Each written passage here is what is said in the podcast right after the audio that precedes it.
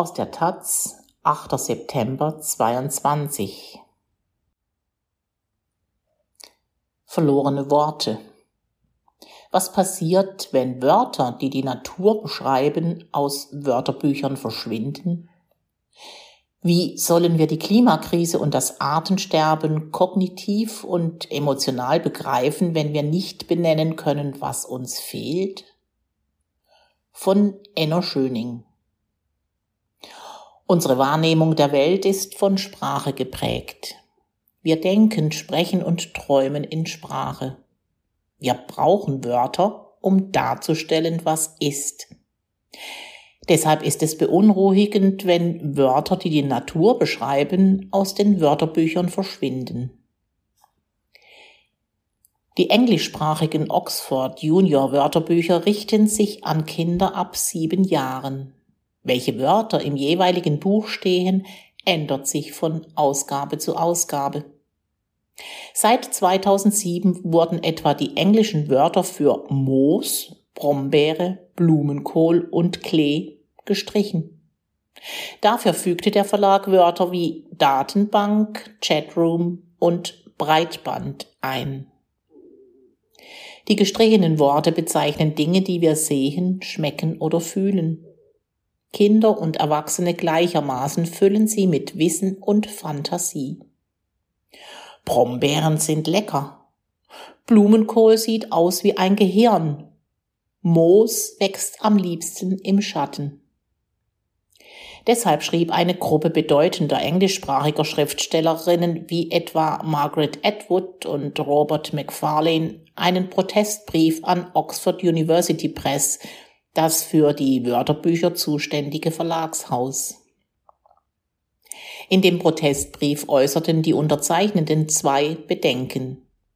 Sie betonen einerseits, dass Natur und Kultur seit Anbeginn der Menschheitsgeschichte verknüpft seien, doch vor allem geht es ihnen um das Wohlbefinden von Kindern. Kinder bräuchten eine Beziehung zur Natur, argumentieren die Autorinnen. Sprache als vermittelndes Medium sei dafür essentiell. Sie haben recht.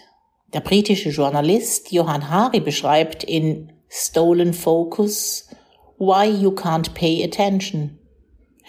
Gestohlene Aufmerksamkeit, warum Sie nicht aufpassen können. Wie sich in westlichen Ländern die Kindheit von draußen nach drinnen verlagert hat. Bereits 2003 spielten nur noch 10 Prozent der Kinder in den USA regelmäßig draußen. Wissenschaftlerinnen erkennen mittlerweile einen Zusammenhang zwischen Stubenhockerei und etwa Angstzuständen und abnehmender Bewegungsfreude. Die körperliche Fitness von Kindern leidet jedenfalls darunter. In Großbritannien nimmt sie jedes Jahrzehnt um neun Prozentpunkte ab. Fehlende Begriffe aus der Natur trügen dazu bei, diese Entfremdung noch voranzutreiben, so die Autorinnen des Protestbriefs. Wörterbücher reflektieren Sprache im Gebrauch, sagt das Verlagshaus zu den Vorwürfen. Es gehe nicht darum, die Wörter auszuwählen, die man großartig finde, sondern jene, die Kinder alltäglich benutzen. 2012 sprachen britische Kinder eben häufiger von Chatrooms als von Blumenkohl. Oxford University Press sieht die Wörterbücher als Realitätsabgleich und weist einen normativen Auftrag von sich. Das Dilemma an der Debatte ist, beide Schriftstellerinnen und das Verlagshaus haben Recht. Sprache schafft Realität, wie Edward und Macfarlane betonen. Realität schafft aber auch Sprache, wie Oxford University Press argumentiert. Sprache und Realität beeinflussen sich wechselseitig. Mitte August rief mich ein Freund, der Forstwissenschaften studiert, aus einem Wald im Berliner Umland an. Der Waldboden sehe aus wie im Herbst, sagte er.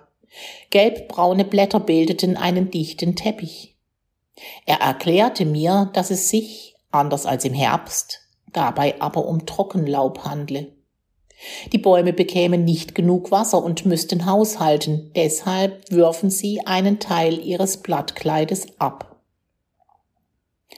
Mein Freund vermittelte mir ein sprachlich konstruiertes Bild, das eine emotionale Reaktion in mir auslöste.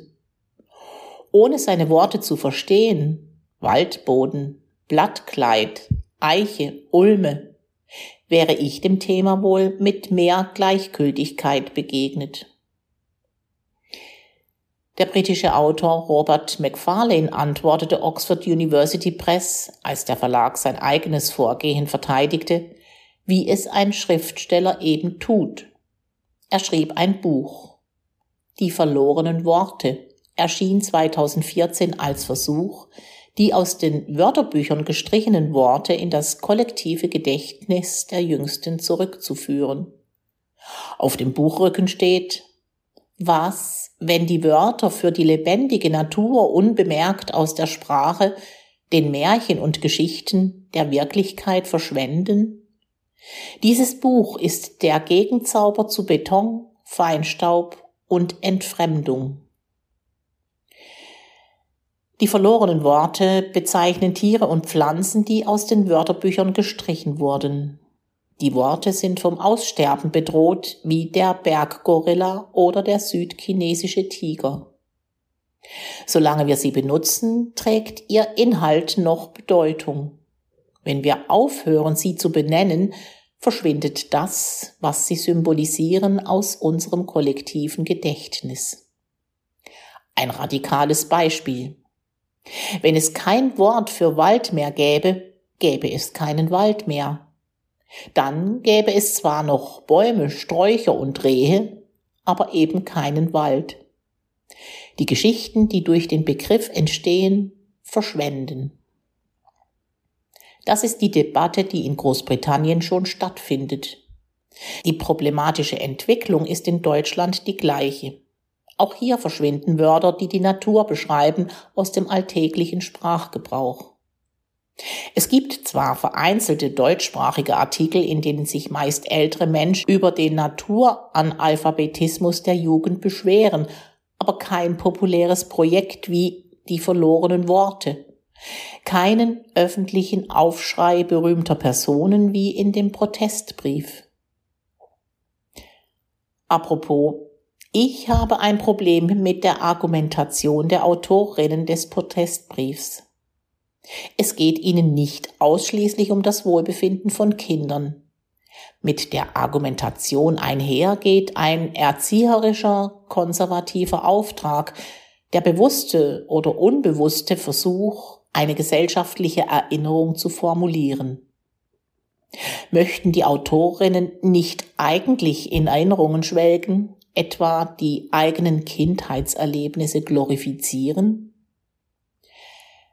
Macfarlane und Atwood schreiben gleich zu Beginn des Protestbriefs.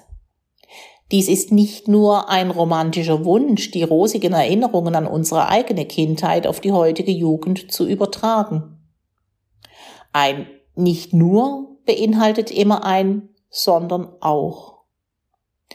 An späterer Stelle im Brief sprechen die Autorinnen von der einsamen, in geschlossenen Räumen stattfindenden Kindheit von heute.